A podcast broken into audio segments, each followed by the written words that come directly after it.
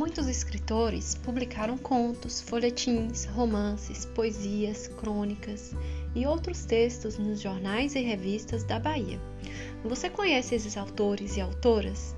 Venha conosco nessa jornada literária, ampliando o nosso repertório literário e conhecendo a maneira de escrever do povo do século XIX e comecinho do século XX.